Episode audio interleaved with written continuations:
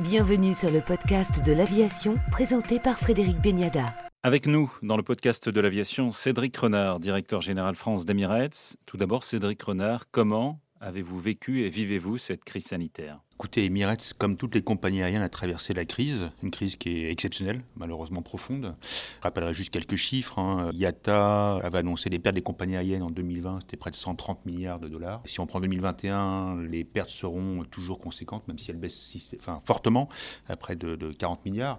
Donc aujourd'hui, la crise a fait qu'on a dû s'adapter et qu'on a dû euh, malheureusement euh, relancer Emirates au fur et à mesure, comme l'ensemble des compagnies aériennes. Donc on a reconstruit notre réseau de manière séquencée, Aujourd'hui, on propose 120 destinations du réseau Emirates en termes de, passagers. Le réseau cargo, euh, qui dès le début a été géré la clé euh, de la reconstruction. Et puis, euh, au fur et à mesure, on s'adapte évidemment, on fait preuve de résilience. Je crois que c'est le, mot qui est un petit peu à la mode, mais c'est la réalité de notre activité aujourd'hui. On suit les évolutions du monde, les contraintes sanitaires, et au fur et à mesure, on redéploie sans jamais créer de surcapacité. Donc, c'est un petit peu le, le de la guerre, c'est faire les choses intelligemment et encore une fois de manière séquencée. Il faut être confiant on l'a vu plusieurs fois en fait le bout du tunnel. J'ai envie de dire chez Emirates, on l'a vu euh, grâce à une chose que peut-être peu de compagnies ont, c'est qu'on a une destination qui est restée ouverte, Dubaï, et qui depuis en fait le 7 juillet l'année dernière est, euh, ouverte aux touristes euh, et, aux voyageurs d'affaires.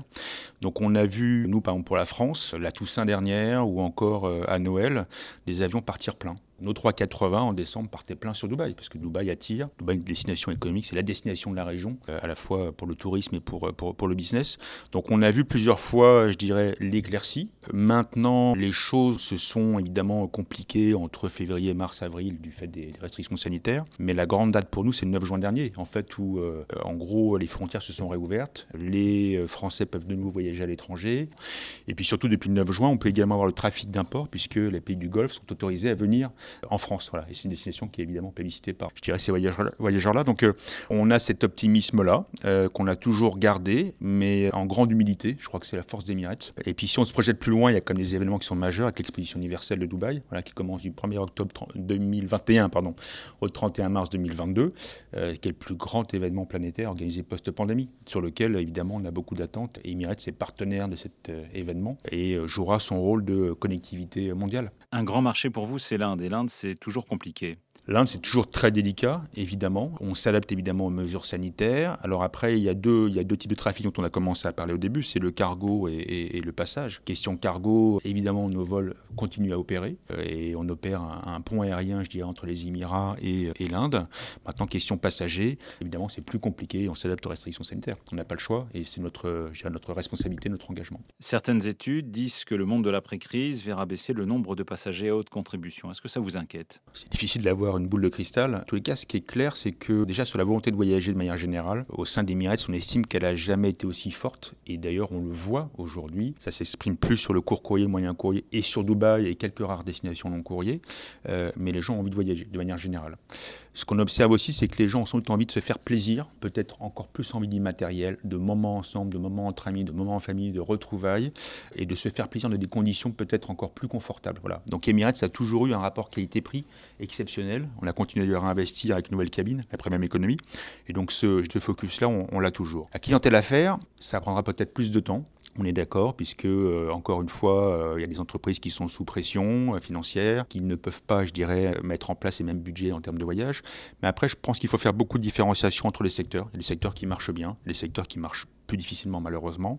Des distinctions également entre types de trafic, euh, voilà, tout ce qui est euh, marin par exemple a continué à voyager pendant toute la crise, même au plus fort de la crise. Et puis après les PME, PMI, on le voit depuis de, déjà de nombreux mois, on continue à voyager parce que c'est leur raison d'être. Après, très clairement, j'ai la nouvelle technologie, les conférences calls, toutes ces nouvelles technologies qu'on a, découvert ou redécouvert pendant la crise auront un impact sur les comportements, peut-être sur les réunions internes, ce type d'événement-là. Mais après, je pense qu'on en convient tous que se voir, ça autre chose. Quand on fait une négociation, quand on a un regard, quand on partage une émotion, quand on veut inspirer confiance, euh, c'est pas bien euh, une call qu'on fait ça. Et ça, ça prendra peut-être un petit peu de temps en fonction des budgets évidemment pour revenir, mais on est assez confiant par rapport à ça. Vous êtes l'une des rares compagnies à avoir gardé vos A380. Pourquoi? Alors c'est un, un, vaste débat. La flotte d'Emirates aujourd'hui, c'est 118 euh, A380 et près de 150 Boeing 777. Le meilleur avion pendant la crise, c'est le 777 parce qu'il est capable d'emporter des capacités, enfin d'emporter en termes de capacité passager un chiffre, dire un nombre je dirais, qui, est, raisonnable, mais surtout des capacités d'emport en, termes de, fret considérable. Donc c'est l'avion qu'il faut avoir aujourd'hui et Emirates c'est la compagnie qui en a le plus et qui en opère le plus. Deuxième chose, aujourd'hui le monde n'est pas réouvert à 100%. Dire, les destinations se réouvrent au fur et à mesure, les pays se réouvrent progressivement, il y a des mesures sanitaires en place. Donc on redéploie notre flotte intelligemment. Donc aujourd'hui euh, on utilise 30 ou 40 à 380 qu'on redéploie progressivement en fonction de la demande. On a la chance en France d'avoir le 380 à Paris. On a deux quotidiens en 380 et je vous assure que les avions sont remplis d'un, passagers et fret, et puis de deux, je dirais les retours passagers sont exceptionnels. On a réouvert des nouvelles escales également en France, Lyon et Nice, avec grand plaisir. Mais c'est vrai que l'émotion du 380, c'est une émotion particulière. Et ce, cet avion est plébiscité par les voyageurs. Pourtant, sa capacité en fret est extrêmement limitée. C'est vrai que le cargo euh, sur le 380 n'est pas l'avion idéal. Maintenant, c'est un mix. Il faut mixer entre du 777 et du 380. Si vous prenez la France, par exemple, deux 380 quotidiens au départ de, Charles de Gaulle. Et on a au départ de Lyon et de Nice le 777. Donc on mélange les deux, ce qui nous permet d'optimiser au maximum. Après, le 380 est un avion qu'on a su utiliser également pour le cargo, notamment par rapport au transport de, vaccins de façon rapide. C'est un avion qu'on a déployé et qui nous a permis aussi d'utiliser cette, cette, capacité de, de cargo. Mais il faut avoir le deux les deux. C'est-à-dire qu'aujourd'hui, l'important, c'est de savoir jongler et de réouvrir euh, nos lignes intelligemment, de manière mesurée et progressive, en prenant en compte les, euh, la demande en termes de cargo que de passagers. Est-ce que vous pensez que la crise peut remettre en cause certains modèles économiques axés notamment sur les politiques de hub? Évidemment, on s'adapte par rapport à la crise. Euh, on regarde comment les choses évoluent. La chance d'Emirates, c'est d'avoir un business de hub, comme vous le mentionniez, avec euh, Dubaï, qui est le premier aéroport international au monde. Il faut quand même le rappeler. Mais c'est surtout aussi d'abord euh, la quatrième ville la plus visitée au monde. C'est-à-dire que pour une compagnie aérienne qui se veut, je dirais, dans la durée, avec une, un focus sur les résultats économiques, il faut à la fois du trafic de point à point, du trafic de sixième. La chance d'Emirates, c'est d'avoir en premier lieu un trafic de point à point. Dubaï, c'est la quatrième ville la plus au monde. C'est derrière Bangkok, Paris et, Londres, mais la quatrième, c'est Dubaï. Donc il faut avoir ce, ce, point fort, puisqu'évidemment les rentabilités sur des euh, vols euh,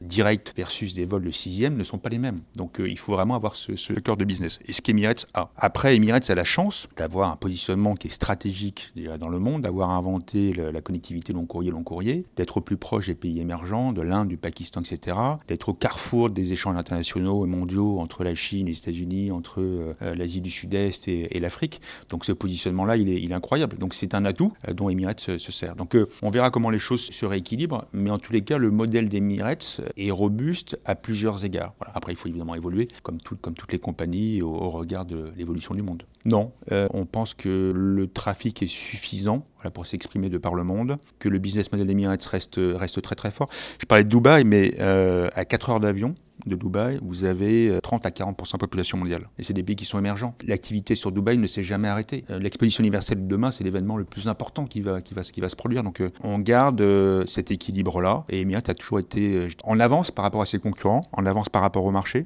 et a su faire les choix stratégiques les, les plus judicieux. Et sur la problématique environnementale bah, Ce qu'on lit d'abord, c'est que c'est une préoccupation qui est, qui légitime et qu'il n'y euh, a, aucun débat par rapport à ça. C'est d'autant plus euh, légitime que ça influe sur le comportement de nos clients. Donc ne pas s'en occuper serait une erreur stratégique et une erreur commerciale. Après, ce qu'on rappelle régulièrement, c'est que les, euh, avions ont un impact qui, reste relativement limité. C'est 2,7-2,8% des émissions de CO2 dans le monde, donc ça reste relativement limité. Bon, maintenant, une fois qu'on a dit ça, c'est pas parce qu'on fait que 2,8 qu'il faut pas faire moins. Et Emirates s'est évidemment engagé par rapport à ça. Le premier nerf de la guerre, évidemment, c'est avoir une flotte qui est jeune. La flotte d'Emirates, c'est une des flottes les plus jeunes en termes de long courrier. Euh, je crois qu'on est à 7,3 euh, années de moyenne d'âge. Et l'investissement continu, on en a parlé un petit peu plus tôt, mais les commandes de, de 350, de 787, de 777 sont en cours et nous permettront justement de garder cette moyenne d'âge. Et chaque génération, chaque saut générationnel, c'est 15 à 20% d'émissions de CO2 en moins. Donc euh, c'est ça déjà le cœur, le cœur de l'activité. Après, évidemment, il y a un ensemble de mesures opérationnelles, les couloirs aériens, les procédures d'atterrissage, les procédures de décollage, ce qu'on met à bord de nos avions, euh, les transits, par exemple, un tiers des bus qu'on utilise à, l'aéroport de Dubaï sont des bus qui sont motorisés par des biocarburants. On fait tous ces efforts-là. Après, on est dans une, déjà dans une problématique de, compensation. Euh, la question qui se pose ensuite, c'est est-ce qu'on aura des carburants biodégradables demain? Aujourd'hui, L'utilisation de ces biocarburants, c'est infinitésimal, parce qu'il n'y a pas de filière de distribution, parce que les coûts sont prohibitifs. Et donc, si on les répercutait sur le coût du billet d'avion, on aurait soit une perte de clients massive, en tous cas un équilibre économique impossible à trouver. Donc, il faut que cette nouvelle génération de carburant se mette en place. Et Est investi dans un groupe de travail qui s'appelle Clean Sky Fortomoro, dans lequel on est fortement impliqué. Et puis, euh, après, évidemment, on fait partie des gens qui ont, foi dans le progrès humain, qui sont convaincus qu'on sera capable de faire des sauts, je dirais, technologiques. Quand on regarde le parcours qui s'est fait depuis les premiers euh, pilotes d'avions qui nous faisaient tous rêver, maintenant on parle d'avions électriques, d'avions hydrogène. Il y a eu des déclarations récentes euh, de principaux constructeurs aériens, notamment chez Airbus, disant qu'on était à un horizon 15-20 ans. On s'inscrit là-dedans. Voilà. Mais ce qui est c'est qu'on en ait tous conscience, qu'on s'investisse. Je pense que ça passe par des comportements, individuels et des comportements collectifs. Je fais le parallèle aussi par rapport à l'exposition universelle de Dubaï. Les thèmes, c'est l'opportunité, mobilité, durabilité. Durabilité, c'est au cœur de, Dubaï, au cœur d'Emirates, au cœur du pavillon d'Emirates, et c'est le thème qui nous, sont, qui chers. Cédric Renard, directeur général France d'Emirates, pour le podcast de l'aviation.